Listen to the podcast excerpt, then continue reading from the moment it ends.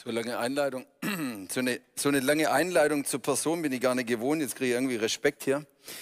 Vielen Dank, Marius. Ähm, es ist wirklich ein Vorrecht, hier zu sein. Genau. Äh, bloß zur Info, meine Tochter ist sehr hübsch und die ist aber erst 14 und sie darf erst ab 19 einen Freund haben. Also, ich habe ein, hab ein T-Shirt, da steht drauf, ich bin Christ, aber du kannst trotzdem eine fangen. Also von dem her, ähm, wir sind Pfingstler und wir gehen halt zur Sache, okay? Das muss jetzt die ganze Heimfahrt wieder ausbüßen, ich weiß. Nee, ich freue mich wirklich hier zu sein. Euer Pastor, der Christian Grumbacher, denn der kennt mich schon von klein auf, also er kennt mich länger wie ich ihn bewusst. Und ähm, ich muss sagen, er hat auch über die letzten zwei Jahre hat er sich wirklich als ein sehr treuer Bruder erwiesen. Ähm, kurze Geschichte, ich, ich wurde vor zwei Jahren mit Krebs diagnostiziert und ähm, jedes Mal, wenn ich einen Spiegel sehe, habe ich hier eine kleine Narbe, die mich daran erinnert, dass Gott treu ist und dass er auch durchhilft. Und auch ihr habt hier gebetet und dafür danke ich euch im Kurzen und auch vor allem Christian. Christian hat immer wieder angerufen, hat immer wieder ähm, mit mir gebetet und ich bin da wirklich sehr, sehr dankbar. Aber jetzt kommen wir zum Wichtigen, zum Wort Gottes. Ich habe ein Problem und das muss ich gleich mal vorneweg sagen. Ich habe ein Problem, es gibt eine Stätte, da gehe ich ab und zu mal hin und spätestens nach einer Stunde habe ich wieder das gleiche Problem. Ich weiß nicht, ob ihr das kennt. Wenn ihr bei McDonalds wart, Stunde später, was passiert da? Könnt ihr gerade wieder reinfahren, stimmt's? Ähm, das liegt daran, dass es Fast Food ist. Und Fast Food ist was, wofür unser Körper eigentlich nicht ausgerichtet ist.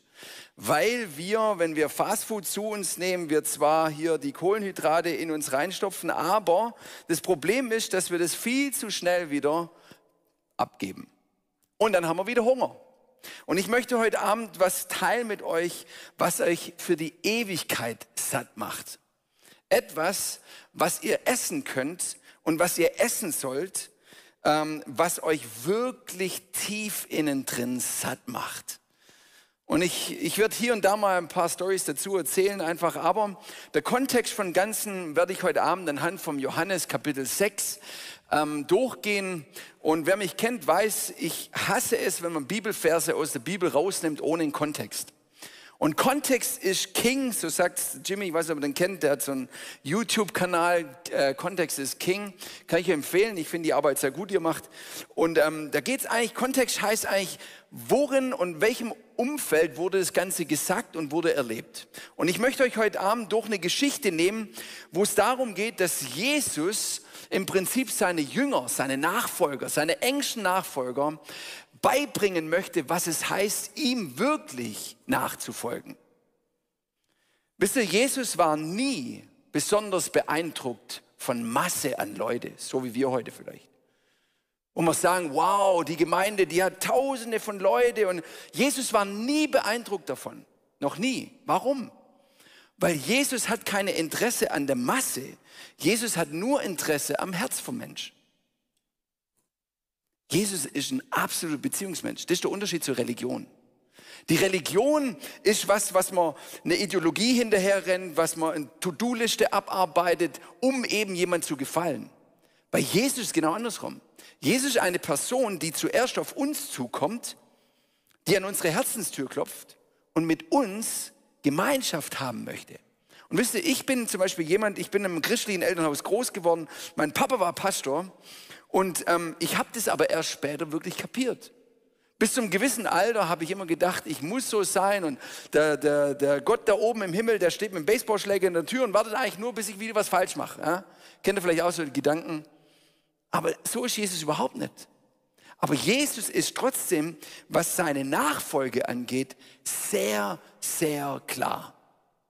Und heute Abend möchte ich zu zweierlei Gruppen sprechen. Die eine Gruppe, die so so etwas unentschlossen ist oder vielleicht gar nichts mit Jesus am Hut hat. Du bist heute Abend hier, vielleicht weil eine nette, hübsche Person dich eingeladen hat und du sagst, okay, ich komme mal mit. Oder du bist heute Abend hier, weil du wirklich hier sein möchtest. Und diese zwei Gruppen, einfach die, die Jesus nicht persönlich kennen und die, die meinen, sie folgen Jesus nach. Und ihr dürft nachher entscheiden, folge ich wirklich Jesus nach? Und Jesus selber wird euch die Frage stellen.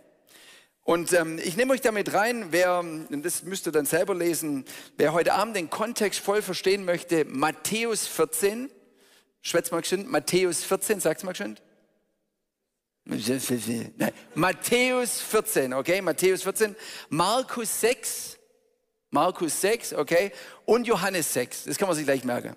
So, den Kontext, von dem ich hier erzähle, ist interessant, weil es sind drei Zeitzeugen, die uns davon berichten. Und zwar Jungs, die dabei waren, selber dabei waren. Einmal war es der Matthäus, einmal war es der Petrus und einmal war es der Johannes. Okay? Und die drei Jungs, die erzählen uns von dieser Geschichte, worauf ich raus will, zu diesem, was uns ewig satt macht. Und ihr müsst immer dran denken, die Bibel in der Form, wie wir sie heute haben, ist erst 350 nach Christus so erschienen. Die ersten 100 Jahre haben im Prinzip die Jünger des Jahres später erst aufgeschrieben, was sie erlebt haben. Das heißt, Markus wahrscheinlich war einer der ersten, der das 30 Jahre später, nachdem sie es erlebt haben, aufgeschrieben hat. Und zwar nicht der Markus selber. Er hat nur geschrieben. Markus Evangelium ist das, was der Petrus erlebt hat. Wenn er also Markus liest, dann liest er eigentlich Petrus. Petrus Lebensgeschichte spricht das, was er mit Jesus erlebt hat. Und ich, ich stelle mir immer wieder vor, wenn ich 30 Jahre zurückblicke in die Zeit, wo ich mit Jesus unterwegs war, welche Geschichten würden mir da einfallen und welche Geschichten würde ich tatsächlich aufschreiben für die Generation, die nach mir kommen? Und ich finde es interessant, dass alle drei, Johannes hat zum Beispiel 50 Jahre später erst die Geschichte aufgeschrieben, Matthäus Wahrscheinlich so um, um die Zeit rum wie Markus. Aber es ist interessant, alle drei Jungs haben gerade diese Geschichte aufgeschrieben. Und Johannes führt sie uns fort. Und ihr werdet gleich merken, um was es geht. Also, ihr, die ihr Jesus nachfolgt, stellt euch mal vor, ihr gehört zu den zwölf Aposteln zwölf Jünger. Ihr wisst ja, Jesus hatte zwölf Jünger um sich herum, die der enge Kreis waren. Und dann hat er nochmal 120 Jünger um sich herum gehabt, die der äußere Kreis waren. Zwölf innen, 120 außen. Okay, von Beginn seines Dienstes hat er praktisch diese zwei Gruppen hauptsächlich gehabt. Und jetzt stellt ihr einfach mal vor, ihr gehört zu ein oder beide Gruppen. Und ihr seid unterwegs mit Jesus. Jesus gewinnt an Popularität. Er wird berühmt. Er heilt viele Menschen. Jesus nachzufolgen ist richtig cool. Die Leute bewundern dich. Und wisst ihr, damals, das ist so ein bisschen wie wenn ihr in eine abgelegene Gegend von Afrika geht oder in Äthiopien, wenn ihr da mal unterwegs wart. Ich war mal dort. Das ist verrückt.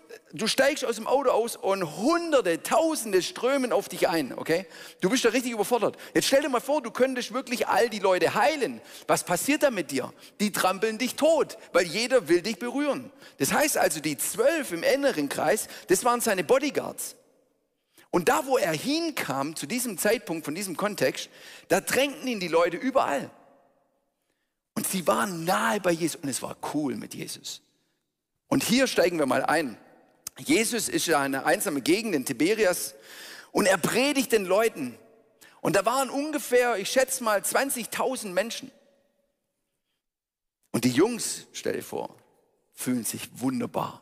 Jesus predigt so gut und ähm, er sagt dann zu seinen Jungs, und ihr müsst immer wissen, Jesus wollte ja immer seine Jungs was beibringen.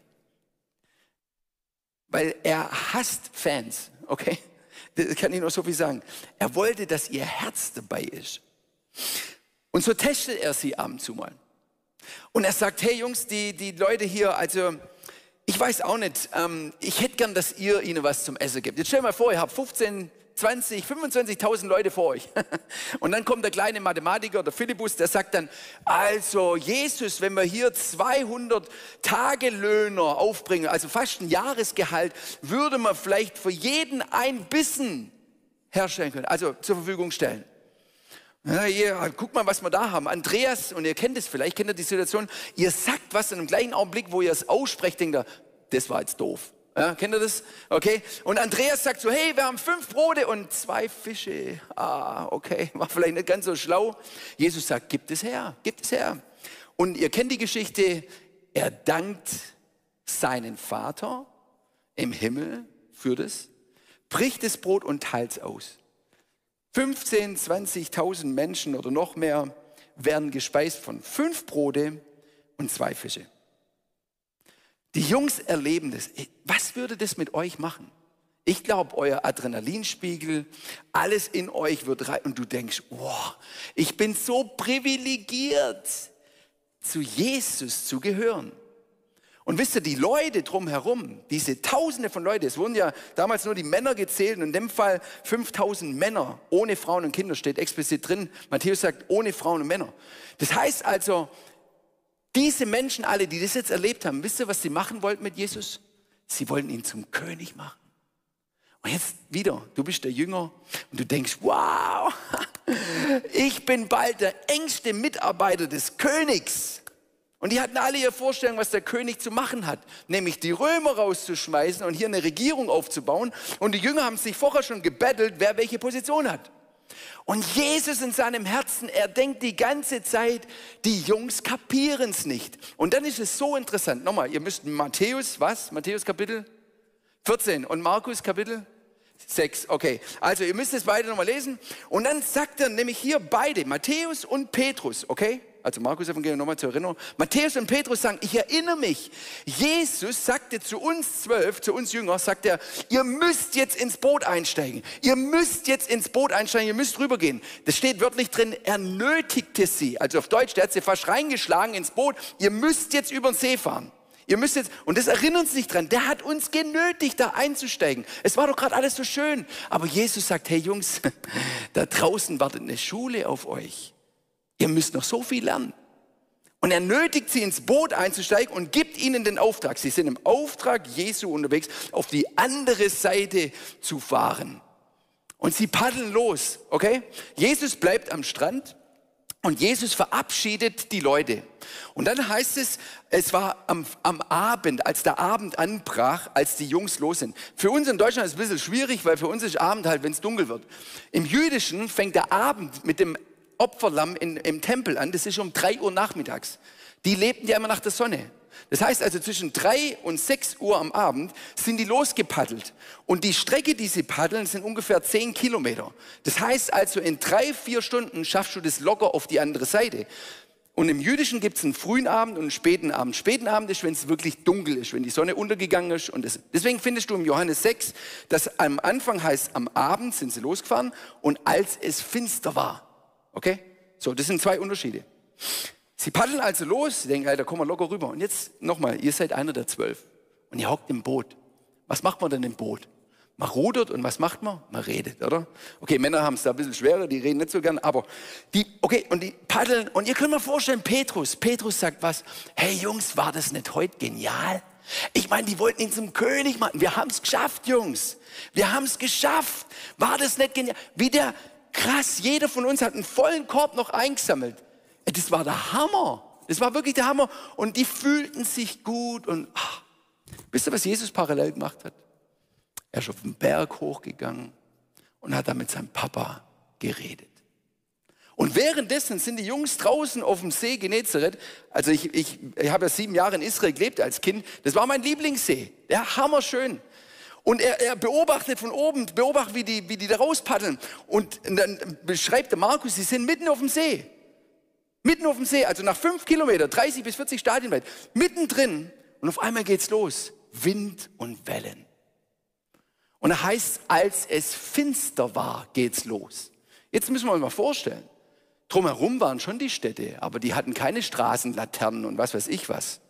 Da war es dunkel. Warst du schon mal richtig im Mittel auf dem See, wo alles stockduster ist drumherum? Das ist kein angenehmes Gefühl. Und dann auch noch Wind und Wellen. Und da heißt es immer nur, und Jesus sah sie. Und was hat er gemacht? Er hat mit seinem Papa weitergeredet. Der lässt sie da draußen im Finstern paddeln wie die Wilde. Und wisst ihr, warum ich das weiß, dass er erst Stunden später gekommen ist? Weil das heißt, zur vierten Nachtwache kam er. Und wie kam er? Er lief über den Wasser. Da möchte ich jetzt theologisch nicht drauf reingehen, aber das ist wichtig. Er lauft über dem Wasser, okay? Und er lauft in Mitte des Sees, also er lauft gemütlich rüber, mitten im Sturm, mitten in den Wellen. Die Jungs rudern sich ein ab, okay? Es ist, und er kommt zur vierten Stunde. Vierte Stunde ist zwischen drei und sechs Uhr morgens.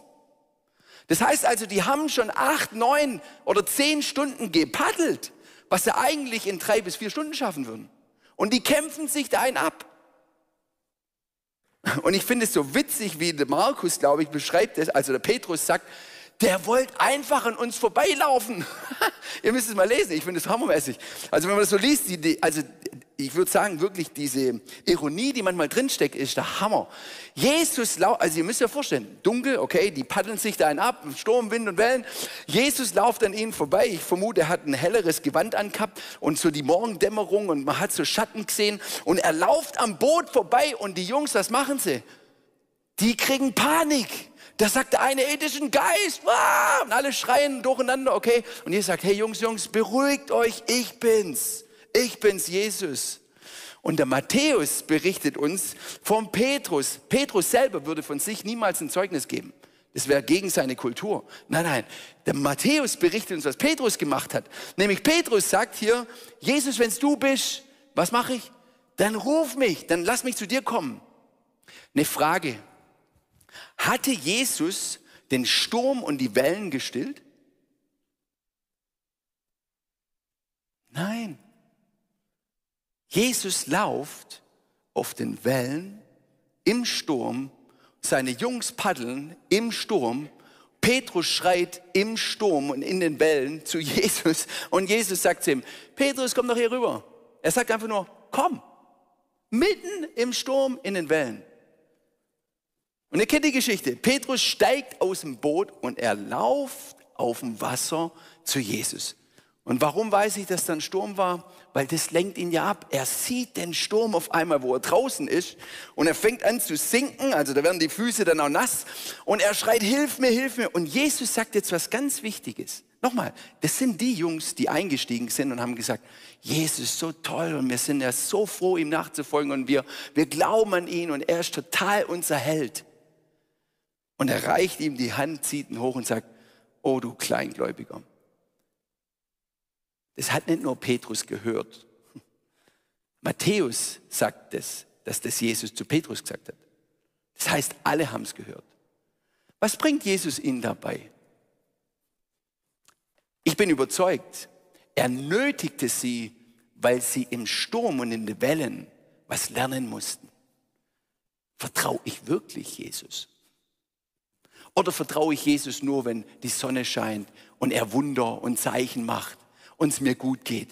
Oder verstehe ich, was Glaube wirklich? Wisst ihr, dass im Griechischen Glaube genau dasselbe Wort ist wie Vertrauen?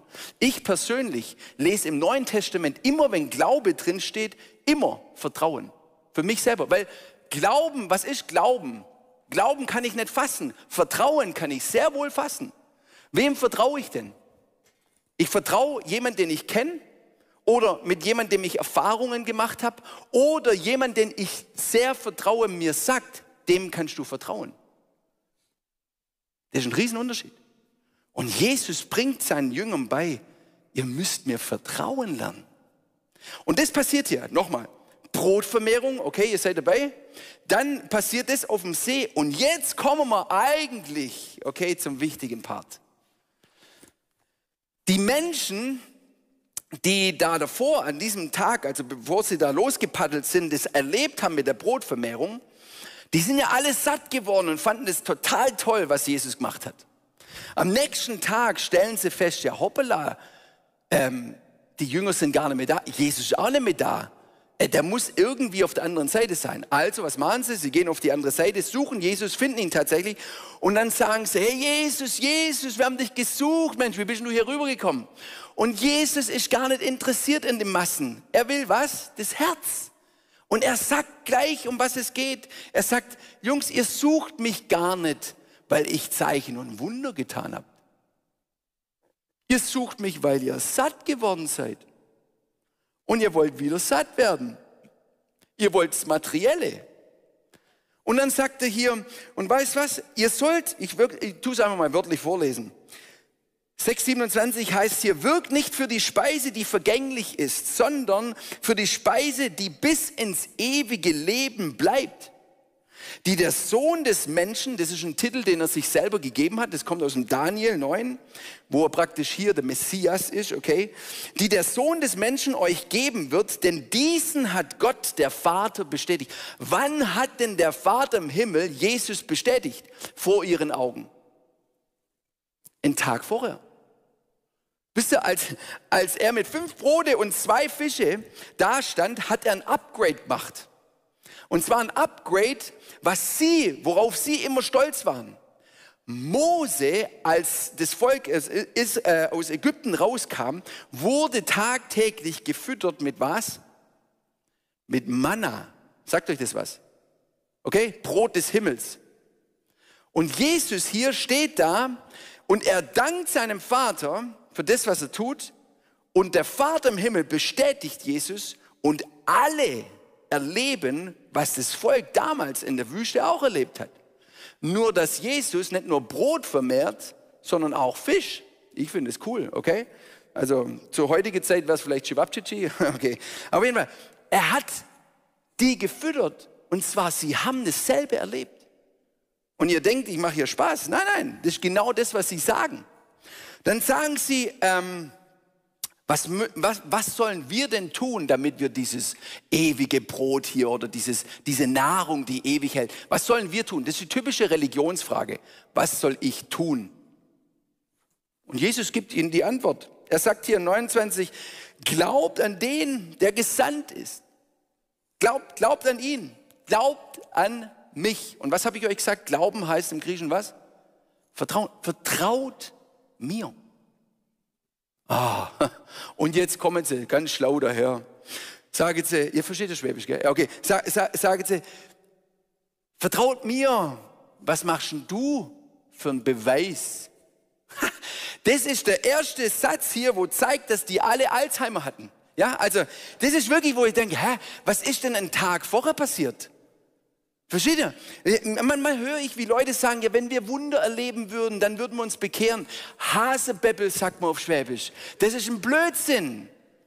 Durch ein Wunder kann sich mal jemand bekehren, aber Wunder verändert nicht das Herz wirklich.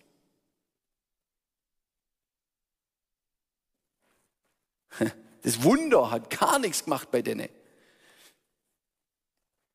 Unsere Väter, sagen sie hier, die haben Manna aus dem Himmel, also die haben Manna gegessen in der Wüste, wie geschrieben steht, Brot aus dem Himmel gab er ihnen zu essen. Und wisst ihr, was Jesus sagt zu ihnen? Das ist so witzig. Er sagt hier, wahrlich, wahrlich, ich sage euch, wisst ihr, wahrlich, wahrlich heißt, das ist wirklich wahr, okay? Okay, manchmal wird es mit Amen, Amen. Und Amen ist so landläufig, so soll es sein. Das stimmt aber nicht. So soll es sein, ist es nicht. Das ist futuristisch, das heißt Zukunft. Nein, Amen, Amen heißt, so ist es. Das ist die Tatsache. Das ist das Fundament. Das ist wahr. Wahrheit. Und er sagt, die Wahrheit ist, nicht Mose hat euch das Brot aus dem Himmel gegeben. Es war mein Vater. Und wenn ihr euch daran erinnert, wer hat denn euch gestern Brot gegeben? Das steht hier nicht drin, aber das würde ich jetzt sagen. Das war natürlich mein Vater. Und er hat mich bestätigt. Und jetzt pass auf. Denn das Brot Gottes, jetzt hört zu, denn das Brot Gottes ist derjenige. Merkt ihr was? Denn das Brot Gottes ist derjenige, der aus dem Himmel herabkommt und der Welt Leben gibt, sagt Jesus. Also nochmal, Brot ist eine Sache. Und er sagt hier, hier geht es nicht um Brot, hier geht es um eine Person. Nochmal, Brot Gottes ist derjenige, das ist ein Personal. Das heißt, das ist hier eine Person, um die es hier geht. Und so langsam fangen sie an zu rattern. Aha, okay. Und jetzt sagt er was, das ist so cool. Da ist bei den Pharisäer und Schriftgelehrte, die ja zum Teil das Alte Testament auswendig kannten, denn ist richtig hochgekommen.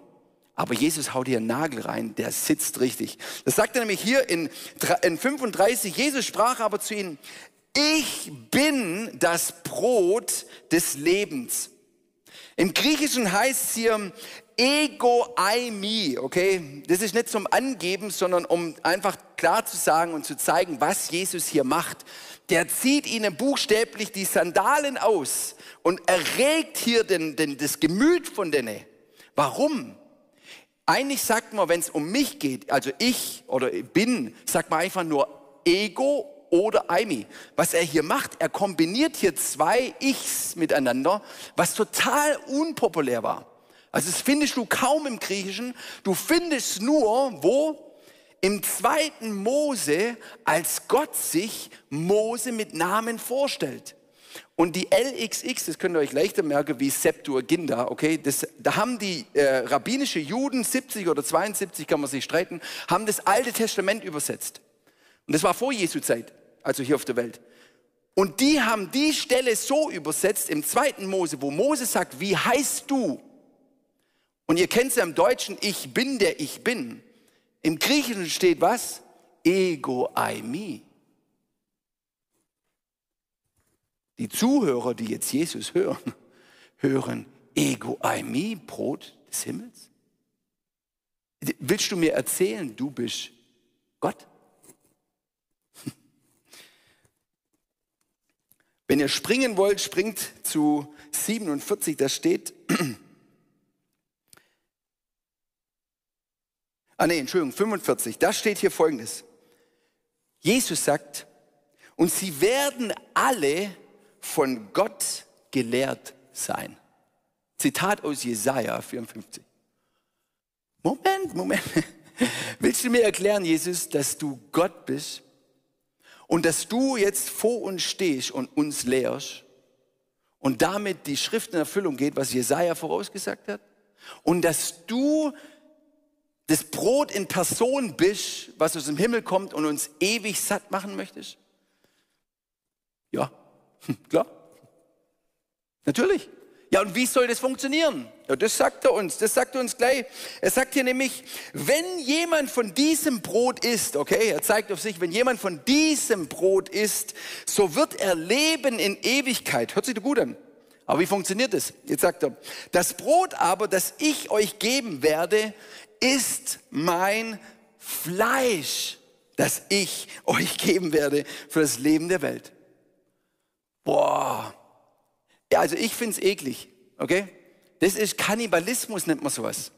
Ich, ich, kann doch nicht, ich kann doch jetzt nicht von ihm ein Stück runterbeißen. Das funktioniert doch nicht. Ich meine, erstens tut es weh und zweitens ist es wirklich eklig. Aber Jesus sagt hier, es ist mein Fleisch, was ich euch gebe. Und jetzt stell dir nochmal vor, die Jünger, okay? Die Jünger merken, ja, und warte schon mal in so einer Situation, wo ihr merkt, die Stimmung kippt, ja? So richtig spannend und, und du merkst, ey, die Leute fangen an kritisch zu werden und also wer schon mal auf einem Straßeneinsatz war und so Gegenwind kam, ihr kennt es wahrscheinlich so, ihr merkt so, oh, hoffentlich geht es jetzt gut aus, ja, oder kriegt man das Maul voll und die Leute gehen auf uns los. Aber du, du merkst so richtig, die Spannung steigt, die steigt und steigt. Und ich kann mir richtig vorstellen, Petrus schwitzt, okay, vorher hat er noch auskandelt mit seinen Jungs, wer wo sitzt im Königreich und hier merkt auf einmal, die Leute werden auf einmal nervös. Und, und man hofft ja so richtig, dass, dass Jesus jetzt was Positives sagt und was Nettes sagt und wieder so ein Zöllnerwitz reißt und alle lachen und alle toll drauf sind und dann wieder alle, juhu, es macht so Spaß, es nachzufolgen. Aber wisst ihr, Jesus ist so ein Partycrasher. Ich kann euch sagen, er weiß genau, wie man eine Bombe hochgehen lässt. Okay? Er merkt, hey, die Leute fangen an, so nervös zu werden. Ist das super? Also ich weiß nicht, also wirklich, ihr müsst mal Bibel lesen, das macht richtig Spaß. Okay? Das ist so richtig, richtig genial. Ach so, Fleisch essen und so. Und die sagen wirklich, die verstehen es erstmal gar nicht. Die sagen, äh, wie kann der uns unser, sein Leib, sein Fleisch geben? Ich kann mir richtig vorstellen, Petrus schwitzt, hey, was sagt er als nächstes? Und dann kommt hier Vers 54, was du. Wer mein Fleisch isst und mein Blut trinkt, der tut nur toppen, okay? Er nennt das Fleisch, ihr müsst auch mein Blut trinken, sagt er hier.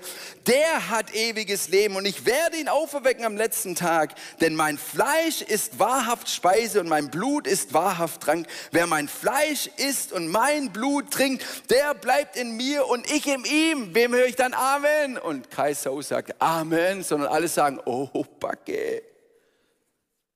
Versteht ihr? Er bringt es fast zum Explodieren. Weil an was ist Jesus interessiert? An der Beziehung, nicht an Fans. Echte Nachfolge heißt, und ich, ich löse gleich auf, sein Fleisch essen und sein Blut trinken. Sorry, das, ich, ich zitiere nur die Bibel. Sein Fleisch essen und sein Blut trinken. Und wisst ihr, was total interessant ist? Wie die Reaktion hierauf war. Als er das gesagt hat, hat es bei den Leuten Schalter umgelegt.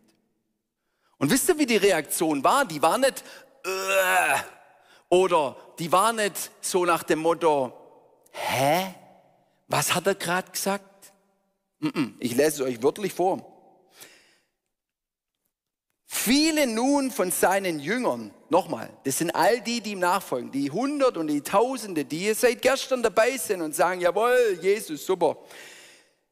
Die das hörten, sprachen, jetzt passt auf, das ist eine harte Rede. Wer kann sie hören? Das ist eine harte Rede. Die sagen nicht, hä, wir verstehen nicht, was du gesagt hast. Oder, äh, ist es eklig. Auf einmal kapieren sie, um was es geht. Ich weiß, viele von euch kapieren es nicht, deswegen bin ja ich hier, okay? Die Juden damals, wenn sie gesündigt hatten, so wie viele andere Kulturen auf dieser Welt, brachten sie ein Opfer dar. Beim Juden war es so, dass er in Jerusalem im Tempel das Opfer darbringen musste. Und wenn man geopfert hat, das ist diese Kultur, dann hat man das in den Tempel gebracht, der Priester oder der Levit hat es genommen, hat das Tier geschlachtet an der Stelle dessen, der gesündigt hat. Und das Tier starb stellvertretend für denjenigen, der gesündigt hat. Und danach, nachdem er es geschlachtet hat und eben vorschriftsgemäß behandelt hat und die Stücke eben getrennt hat, so wie es im Mose beschrieben ist, kam er zurück mit diesen Teilen, die der Sünder essen musste. Und indem, dass man das Tier gegessen hat, was geschlachtet wurde, das haben die Juden an jedem Passa gemacht, hat man sich eins gemacht mit diesem Opfer. Und wenn ich das gegessen habe, dann ist es in mir reingegangen und ich habe mich identifiziert, dass dieses Tier an meiner Stelle geschlachtet wurde. Warum? Weil ich es verdient hätte zu sterben. Äh, wisst ihr, Tod ist in unserer Kultur heute etwas, wo man ablebt. Und ihr denkt, äh, logisch. Aber bei Gott ist Tod nicht, wenn du deinen letzten Atemzug machst. Ich habe eine Frage. Adam und Eva, wer kennt die nicht? Lauter Gläubige hier, super. Also, Adam und Eva, die ersten Menschen der Welt, okay? Gott sagte zu ihnen, oder vielmehr zu Adam, muss man fair sein, wenn ihr von dem Baum esst, was werdet ihr? Wie heißt das Wort? Sterben. Haben sie von dem Baum gegessen? Sind sie gestorben? Hä? Der eine sagt hier nein, die anderen sind sich völlig unsicher. Im Livestream sagen sie auch nein. Okay, also gut, gut, gut. Ich löse auf. Ja, sie sind gestorben. Sie waren in dem Augenblick, wo sie es gegessen haben, tot. Tod heißt getrennt von Gott. Paulus sagt im Neuen Testament immer wieder, es gibt lebendig Tote, die unter euch sind. Menschen, die in der Sünde leben, sind tot. Sie haben kein ewiges Leben in sich und sind deshalb nicht lebendig. Sie leben nicht mit Gott. Nochmal zurück. Wenn das Opferfleisch in einen reinkommt, macht man sich eins mit dem Opfer. Und man weiß, man hätte selber verdient, tot zu sein. Und man betet darum, dass Gott einem vergibt. Jetzt das Blut ist wichtig. Das Blut, und als er das gesagt hat, vermute ich, sind bei ganz vielen, ah, er redet vom Opfer. Das Blut im jüdischen Glauben, da steckt das Leben drin. Okay, sagt ja Gott selber, im Blut steckt das Leben. Ein Jude würde niemals was essen, wo Blut drin ist. Oder niemals Blut drin, weil da das Leben drin ist. Übrigens, Israel ist die führende, das führende Land in der Embryonenforschung. Warum? Weil die Juden überzeugt sind, dass mit dem Blutfluss erst das Leben beginnt. Wir Christen nicht. Ein großer Unterschied. Bei Empfängnis fängt das Leben an. Aber sei es drum. Blut ist wozu da? Um Sünden reinzuwaschen. Das ist das Geld. Das Tier stirbt für mich, aber sein Blut ist die Bezahlung der Sünde. Jesus sagt, bevor er gekreuzigt wird, das ist mein Leib, den ich für euch gebe. Und das ist mein Blut. Was? Für eure Sünden. Wenn Jesus jetzt hier in diesem Kontext davon redet, redet er nicht vom Abendmahl. Das war viel früher wie das Abendmahl. Was er hier zu ihnen sagt, ist, ihr müsst mich essen. Und er sagt hier in Vers, pass mal auf, das ist nicht wörtlich, sondern er sagt hier, da steht hier in 63, die Worte, die ich zu euch rede, sind Geist und sind Leben. Das heißt also, wir müssen es geistlich verstehen, nicht wörtlich. Und er sagt hier, ihr müsst es essen. Und das Wort hier für essen heißt kauen. Man kaut auf einer harten Dattel oder eine Feige, die getrocknet ist. Man muss es kauen, okay? Ist kein Fastfood. Man muss es richtig kauen. Was ist denn Jesus kauen? Was bedeutet das für uns? Wie kann ich denn Jesus kauen? Jesus kauen tue ich, indem ich seinen Willen tue. 1. Johannes Kapitel 1, Vers 6, da heißt Wer sagt, dass er, nämlich Jesus, in ihm bleibt, der ist verpflichtet, auch selbst so zu wandeln, so zu leben, wie jener, wie nämlich Jesus gewandelt ist. Ob du wirklich an Jesus glaubst und ob du wirklich sein Jünger bist, zeigt sich darin, wie sehr du ihn kausch. Das heißt in andere Worte, wie will ich denn seinen Willen kennen? Indem ich was? Und Gott sei Dank haben wir das ja. Sein Wort lese. Also, wenn Leute zu mir kommen, Gott rede nicht zu mir, sei, wann hast du das letzte Mal? Ja, aber weißt du, ich höre nicht, dann lese laut. Ja. Ich finde es immer so interessant, wo man überall hinpilgert, um von Gott zu hören. Hör doch mal auf. Fang an, Jesus zu kauen. Kauen heißt es zu tun und sein Blut zu trinken, Leute. Das nennen wir Heiligung. Weil das, das Blut, als er am, am Kreuz, äh, hat er ja ausgerufen, der Telestai heißt vollständig bezahlt. Das war der Stempel, wo die Römer auf die Steuerschuld hingemacht haben. Tetelestai, es ist vollständig bezahlt. Wenn wir Jesus kauen und sein Blut trinken geistlich, dann distanzieren wir uns nach bestem Wissen und Gewissen von der Sünde, weil sie bezahlt wurde. Und ein echter Jünger kaut Jesus und trinkt sein Blut. Das hört sich widerlich an, aber geistlich gesprochen ist es genial. Weil wir tun das, was Jesus will und wir distanzieren uns von der Sünde ganz bewusst. Und ich bin überzeugt, die Leute haben das verstanden. Sie wussten, wir müssen uns ganz mit Jesus identifizieren. Und viele sagten, will ich nicht ist mir zu radikal. Das will ich nicht. Was glaubt ihr, wie Petrus sich gefühlt hat? Ich sage euch, nicht gut. Wisst ihr warum? Da heißt es in 66, aus diesem Anlass zogen sich viele seiner Jünger zurück und gingen nicht mehr mit ihm.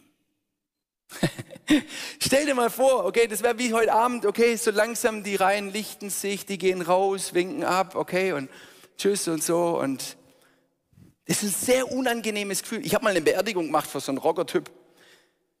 Und ähm, äh, da waren ja, vielleicht doppelt so viel wie hier, okay, so. Und alles so harte Jungs und so. Aber die Trauergäste vorne, die, die saßen also in der ersten paar Reihen.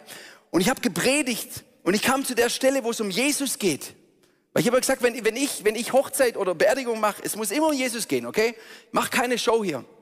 Und, und wirklich, und du hast gemerkt, die, die Jungs, ich sage immer so, die Rockertypen, das sind Teenager in Lederklamotte. Also die sind, die sind wirklich, das sind, du merkst, wie ihr Herz aufgeht und wie sie das, wie so ein Schwamm aufsauen.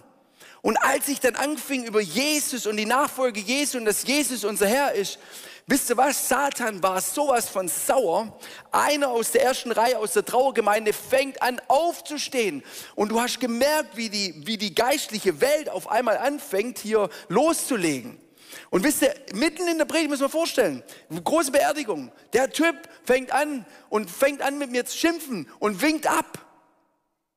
Wisst ihr, was ich gemacht habe? Den Ständer genommen, nee, Quatsch. Ich habe, nee, nee, Entschuldigung, Herr. Nee, nee. Ich habe einfach weitergemacht.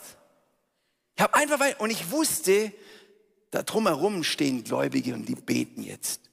Zumindest meine Schwiegermama, die ist auch Pastorin. Und wenn die betet, ich sage euch, da bewegt sich was, okay? Ich hoffe, sie guckt zu. Okay, ah, egal. Aber wisst ihr, Jesus wirklich nachfolgen heißt ihn vollständig aufzunehmen, eins zu machen. Und es ist dann nicht mehr so populär, weil man muss sich klar entscheiden. Und wisst ihr, Jesus, ich weiß auch nicht, man, man, muss doch sehen, wie radikal er am Herz der Menschen interessiert. Wisst ihr, was seine nächste Reaktion war? Es gehen Hunderte, wenn nicht Tausende von Menschen verlassen ihn. Nicht mehr die große Fangruppe, die ihn da zum König krönen will. Die gehen alle und winken ab und sagen, das, wer will das? Das will doch keiner. Die zwölf, die 120, die engen, der enge, der ganz enge Kreis und der äußere Kreis, die sitzen noch da. Und wisst ihr, was Jesus macht? Er dreht sich rum und sagt, ach schön, dass ihr noch geblieben seid. Nein, wisst ihr, was er macht? Er stellt folgende Frage. Da sprach Jesus zu den zwölf, also seine Bodyguards, die Ängste. Wollt ihr nicht auch weggehen? Hä? Solltest du nicht froh sein, Jesus, dass wenigstens die zwölf dir treu ergeben sind und noch da sind? Ich meine, vielleicht hat der eine oder andere gedacht, wie kann ich jetzt unauffällig den Abgang machen? Nein, Jesus ist am Herz interessiert. Und er stellt seinen engsten Freunden die Frage. In andere Worte, vertraut ihr mir? Versteht ihr? Er baut das Ganze auf. Die Speisung der die Jungs sehen das alle.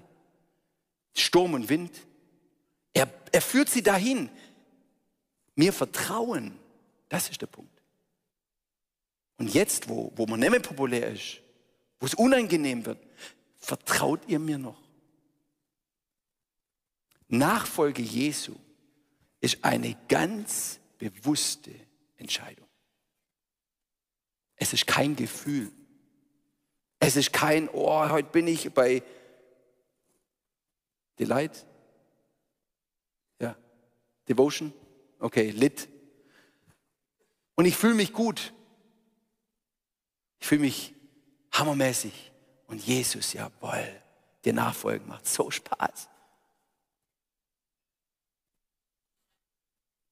Glauben zeigt sich da, wo du nichts fühlst. Und diese Phasen sind bockelhart. Aber ich sage euch, ihr könnt euch darauf vorbereiten, je mehr ihr Jesus kaut und sein Blut trinkt. Weil wenn die Zeiten kommen, und sie kommen bei jedem, das ist keine Drohung, das ist das Leben. Und Gott sei Dank wissen wir das nicht. Aber sie kommt. Warum? Weil Jesus dein Herz erreichen will. Und diese ganze Show drumherum, das interessiert ihn nicht. Interessiert es gar nicht, wie sehr du Lobpreis machst und groß, groß tust. Wenn dein Herz nicht akkurat ist, wenn du nicht kausch und sein Blut trinkst, dann interessiert ihn das nicht. Er will dein Herz erreichen. Und manchmal bleibt nur noch das hier. Nur noch das hier. Wisst ihr, als ich, als ich meine vierte Chemo bekommen habe, und bei Chemo ist es so, da geht dein Immunsystem runter. Da kannst du vom Schnupfen sterben habe ich Corona bekommen, die erste Variante. Und ich lag im Krankenhaus vier Wochen lang, auf in, also auf der Isolierstation, im Einzelzimmer. Und es ging runter. Und mein Kopf hat nicht mehr funktioniert. Ich konnte nicht mehr beten, ich konnte kaum laufen, ich konnte kaum atmen. Ich bin, ein, ich bin wie so ein Opa, wenn ich nur aufs Klo gegangen bin. Ich habe ich hab fast Wiederbelebung braucht. Und dann kam die Phase, wo ich gar nicht mehr richtig laufen konnte. Und ich wusste, wenn Gott nicht eingreift, ist vorbei. Und ich habe versucht, weil ich das so gewohnt bin, jeden Tag die Bibel zu lesen. Und ich hatte 0,0 Gefühl. Lobpreis sagen, kannst alles vergessen, das funktioniert nicht mehr. Das funktioniert nicht mehr. Du hast, du hast nichts übrig, gar nichts übrig, keine Kraft. Ich habe gelesen, wisst ihr was? Ich habe nichts behalten. Ich weiß heute nicht mal mehr, was ich gelesen habe. Aber meinem Herzen habe ich diese Ewigkeit verspürt, wo der Friede war. Nach außen, es war nichts da. Nichts. Jesus nachzufolgen erfordert eine ganz bewusste Entscheidung. Und dann heißt kauen und schlucken. Mr. Petrus sagt hier was am Schluss. Und äh, ganz ehrlich, ich glaube, Petrus hat oft was gesagt und nicht gewusst, was er sagt. Okay? So wie viele von uns auch. Aber er war in dem Fall wirklich gesalbt. Okay? Er, er sagt nämlich hier folgendes. Da antwortete Simon Petrus, Herr, sagt er hier, zu wem sollen wir denn gehen? Das ist so wichtig, diese Frage. Wisst ihr, wenn ihr überlegt, was ist denn die Alternative zu Jesus? Wisst ihr, was übrig bleibt? Ego. Nicht Ego, I, me. Ego bleibt übrig. Dein Wille. C.S. Lewis hat gesagt, vor Gott wird es nur zwei Arten von Menschen geben. Die zu Gott sagt, euer Wille geschehe und die andere Gruppe, die sagt, dein Wille geschehe. Die Alternative zu Jesus ist dein Ego, deine Entscheidung und du hast kein ewiges Leben. Das ist die Alternative. Zu wem soll man denn gehen, sagt Petrus? Zu wem? Und manchmal, ich weiß, wie das ist, ihr werdet hier groß und ihr denkt manchmal, oh, die Welt da draußen, die bietet so viel Spaß. So wie toll ist. Und ich weiß, wie es ist als Teenager. Ich weiß ganz genau, wie das wirklich, ich, das ist wie heute noch drin.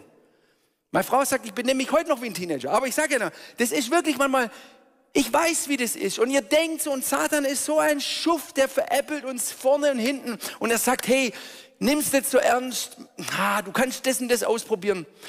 Mit 18 bin ich von der Bibelstunde heimgefahren mit meinem Papa. Und es war Vollmond. Ah, oh, herrlicher Abend. Romantisch. Ich bin überhaupt kein Romantiker, aber das war ein schöner Abend. Das war richtig schön. Und wir fahren so über den Berg rüber und ich sage, oh, ist das schön romantisch. Jetzt eine Freundin haben. Ich habe mit 18 noch keine Freundin gehabt. Jetzt eine Freundin haben. Und ich sah gut aus, okay? Also jetzt, ne, ja, ich wollte es wirklich mal so sagen. Also jetzt eine Freundin haben. Und mein Papa, wisst ihr, was er gesagt hat? Er guckt mich an und er sagt, Junge, du hast der Heilige Geist. Das war eine Erziehung, ja? ja. Und ich sag, wir haben ein gutes Verhältnis gehabt. Und ich sag zu dem Vater, mit dem Heiligen Geist kann ich nicht rumknutschen. Ich habe ein anderes schwäbisches Wort benutzt, das sage ich aber hier nicht. Aber das Knutschen, okay? Ich sage euch, Jesus ist am Herz interessiert. Und das, was ich erzähle, könnt ihr meine Mutter fragen, meine Geschwister fragen. Wir kommen heim nach der Gebetsstunde. Ich weiß nicht, wie lange bei euch hier die Bibelstunde geht oder so, aber es war so halb zehn, zehn rum. Ich ziehe mein Pyjama an, auf Deutsch, ich ziehe mich aus, T-Shirt und Boxershorts, das ist halt so die Pyjama gewesen. Und auf jeden Fall, ich mache mich bettfertig, auf einmal klingelt's an der Türe. Da steht eine junge Dame draußen, 18, 19, 19 war sie damals. Eine junge Dame, blonde, lange Haare, also Schon die Richtung, okay? Die habe ich ein Jahr zuvor, ich bin ja Bankkaufmann gelernter, die habe ich in der Bank ein Jahr zuvor nur ein einziges Mal gesehen. Die war in Australien, ist zurückgekommen und die hat sich damals in mich verguckt. Sie kommt an diesem Abend um 10 Uhr zu wildfremden Menschen, klingelt an der Haustür und sagt, ist der Sascha da? Klatsch nicht, das war nicht lustig. Ich hab gedacht, kacke, ich habe Boxershorts. nee, okay. Äh, Leute, manchmal denkt man, Jesus ist da irgendwo und ja, das ist so ein bisschen wie eine griechische Mythologie, da schwebt irgendwas. Nein, Jesus ist da, er nimmt es sehr ernst, wie wir mit ihm umgehen. Und ich sage nur eine halbe Stunde vorher, ja, mit dem Heiligen Geist kann man nicht rumknutschen. Und er sagt, ach, du willst knutschen? Ha, gerne, bitteschön. Und sie hätte geknutscht. Wie es ausging, das sage ich euch nicht. ich kann nur so viel sagen, wir haben nicht geknutscht. Und es hat fast ein halbes Jahr gebraucht, bis sie sich nicht für Jesus entschieden hat. Kompromisse machen, weil die Welt da draußen irgendwas Besseres bietet, das ist ein Müll. Sie war ein Dreivierteljahr später schwanger, nicht von mir. Sie hat sich den nächste geknallt. Deswegen sage ich, du willst knutschen? Bitteschön. Sie wäre absolut bereit gewesen. Jesus ist real. Und das, was er seine Jünger hier beibringt, das bringt er dir und mir heute ganz neu bei. Wenn du Ja zu Jesus sagst, dann gehst du eine Beziehung mit ihm ein. Und Jesus ist kein Fast-Food-Beziehungstyp. Okay? Im Neudeutsch heißt es One-Night-Stand. Das macht Jesus nicht. Jesus möchte echte Qualität. Weil du willst echte Qualität. Keiner von euch will einen Partner, der mal so und mal so, und ja, mal liebt er dich, mal. Keiner von uns will das. Und genauso will es Jesus nicht. Und das Schönste ist, wenn wir eine Beziehung mit Jesus haben, dann werden wir für immer satt sein. Und zwar in unserer Seele. Dieses Loch, was du vielleicht empfindest, wird durch seinen Frieden gestopft. Dieses Loch, was jeder Mensch hat, wenn er sich auf diese Welt konzentriert, kann nur Jesus stopfen. Das ist das ewige Leben. Wisst ihr, egal über was ihr nachdenkt, egal in welcher, ist es materiell, ist es, ist es karrieremäßig, ist es im sexuellen, egal in welchem Bereich ihr überlegt, was ich denn so gerne hätte, um zufrieden zu sein. Es wird dich niemals zufriedenstellen. Niemals. Das, was dich zufriedenstellt, ist das Brot aus dem Himmel. Jesus. Lass uns gemeinsam aufstehen. Die Band darf nach oben kommen. Und ich möchte hier gar keine große sentimentale Sache machen. Sondern ich habe euch gesagt, Jesus nachzufolgen ist eine nüchterne Entscheidung. Und wisst ihr, so wie ich Jesus kenne, klopft er an sämtliche Herzen. Und du kannst heute Abend entscheiden zu sagen, Jesus, ich will anfangen, dich zu kauen. Ich will anfangen, dir zu vertrauen. Ich will anfangen, dein Wort umzusetzen in meinem Leben. Und wenn du Jesus nun nicht in dein Leben eingeladen hast, dann kannst du das heute machen. Und wisst ihr, das Blut Jesu hat heute noch die Kraft, Sünden frei zu machen. Dir zu vergeben, egal was von Müll du in deinem Leben gemacht hast. Es disqualifiziert dich. Im Gegenteil, es qualifiziert dich erst.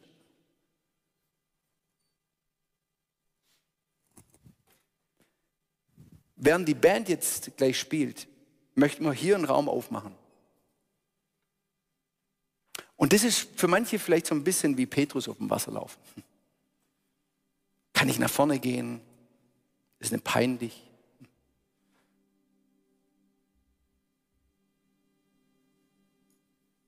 Frage, wenn dein Leben davon abhängt, ist es dann wichtig, was der andere denkt?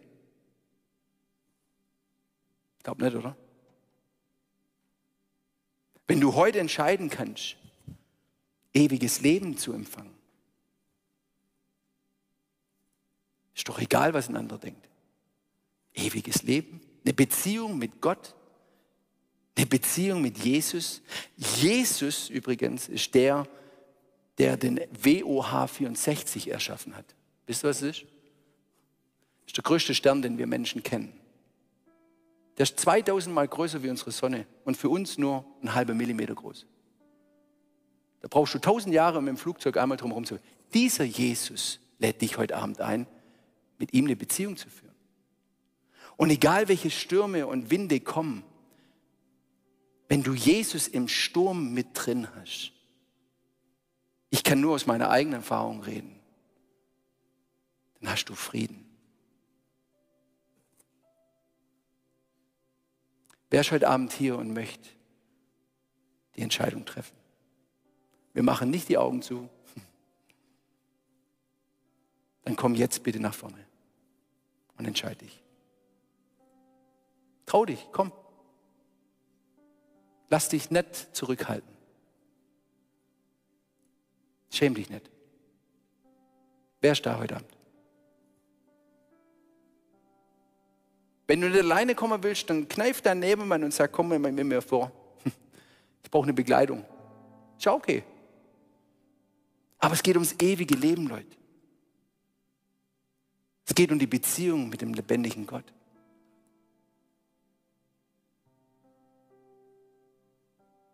Wer möchte einen Schritt machen? Ist gemein, gell? Ich warte hier. Ich weiß, es sind Leute hier. Jawohl, komm. Herzlich willkommen. Wer ist noch da? Kommt. Leute, es ist Jesus, der euch ruft. Nicht hier. Ich, mich interessiert es nicht so sehr, wie viele Leute jetzt nach vorne kommen. Mich interessiert, ob euer Herz mit Jesus ist. Ob ihr Leben habt. Wer will leben? Ewig. Komm, trau dich. Ist gut. Jawohl, kommt.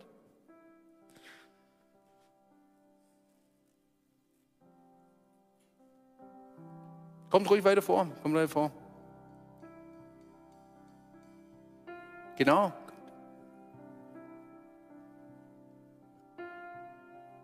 Jesus freut sich, Leute. Jesus freut sich. Und die Entscheidung, die ihr heute Abend trefft, das ist mein Wunsch für euch. Erinnert euch immer daran. Die Jungs haben sich noch 50 Jahre, 60 Jahre danach an dieses Event erinnert. Da hat Jesus uns gefragt, vertraut ihr mir wirklich oder wollt ihr auch gehen? Alle drei, wo dabei waren.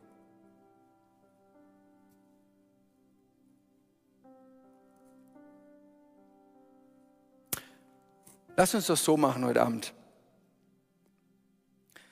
dass ihr, die ihr Jesus kaut und sein Blut trinkt, wenn ihr die Freiheit habt, streckt doch eure Arme aus heute Abend Richtung Bühne hier, zu all diesen Leuten hier. Und ich möchte von hier vorne beten. Und ich möchte euch bitten, dass ihr mitbetet. Ihr, die Jesus nachfolgt und euch entschieden habt, ihr wisst ganz genau, wie der Feind nicht mal drauf wartet, bis wir hier rauslaufen, dass schon die ersten Zweifel kommen. Was habe ich heute Abend gemacht? War das echt? War das real? Habe ich das nur gemacht, weil meine Freundin mit nach vorne gegangen ist oder weil ich so ein Gefühl hatte? Ich habe euch gesagt, die Nachfolge Jesus ist was ganz Nüchternes. Und es fängt an mit dieser ganz klaren Entscheidung. Ganz klare Entscheidung. Ey, ich denke immer wieder an meine Hochzeit, wo ich am Altar stand. Glaubt ihr im Ernst, ich, ich, ich war da so emotional auf Wolke 7 und ja, ich will. Du bist so nervös. Okay, zumindest war es bei mir so. Und dir gehen sämtliche Gedanken kommen. Du sagst, ja, natürlich will ich. Aber, nein, natürlich will ich. Und ich kann nicht einen Tag später, wenn ich aufwache, nehme mal eine tolle Frau und sage, was habe ich gemacht? Nein, es ist eine Entscheidung. Und wenn ihr das gespürt habt, dann habt ihr die richtige Entscheidung heute Abend gemacht. Und macht sie jetzt.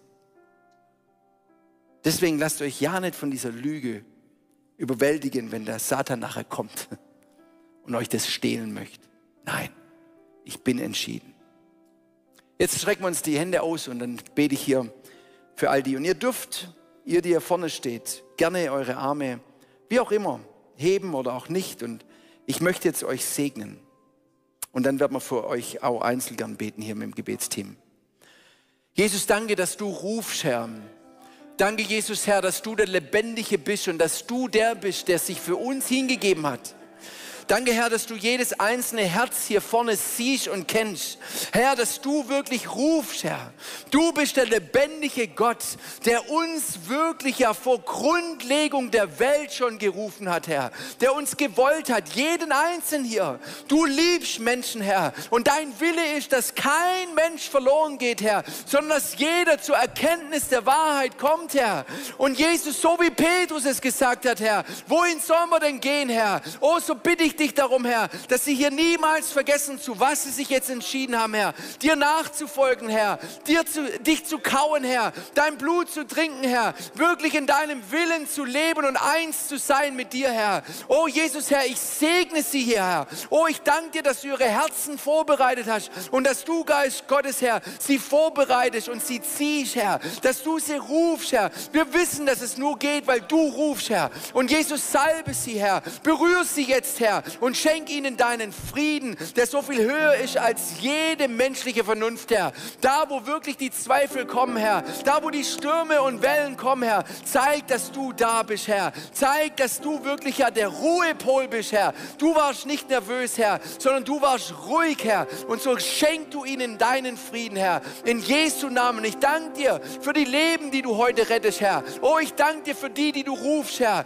Oh, ich danke dir für jede einzelne Seele, Herr. Und dass du noch der Mächtige bist, Herr, der die Sünden vergibt, Herr, egal was wir getan haben, Herr. Wenn wir mit diesem reuigen Herzen kommen, Herr, so bist du großzügig, Herr. So bist du genial und vergibst so gerne, Herr. So wie es auch Johannes geschrieben hat, Herr. Du teilst so gerne aus, Herr. Und wirklich, Jesus, berühre sie jetzt, Herr. Oh, berühre du sie jetzt, Herr. Jedes Einzelne mit seiner Entscheidung für dich, Herr. Oh, Jesus, ich danke dir von ganzem Herzen für deine Kraft und deine Liebe, Herr. Danke, Jesus. Danke, dass du treu bist. Danke, Jesus, Herr. Danke, Jesus. Wenn du im Livestream bist, ich weiß nicht, ob er noch an ist, aber wenn du im Livestream bist und du diese Entscheidung getroffen hast, dann zählt das Gebet auch für dich. Jesus liebt dich und er möchte, dass du eins bist mit ihm. Er ist das Opfer, das sich für dich gegeben hat, damit du ewiges Leben hast. Wir werden es jetzt so machen, während das Lobpreisteam spielt. Ich möchte die Gebetshelfer auch nach vorne bitten, die die hier sind, wir möchten euch einfach nur segnen. Okay? Wir werden euch segnen, weil die Entscheidung habt ihr getroffen. Aber ich möchte euch segnen, bis das Segen heißt ja Gutes aussprechen. Und ich möchte euch segnen, damit ihr auch, wenn ihr hier rauslauft, in diesem Frieden rauslauft und wenn Satan kommt, dass ihr sagt, ah, ah, ich bin entschieden. Okay?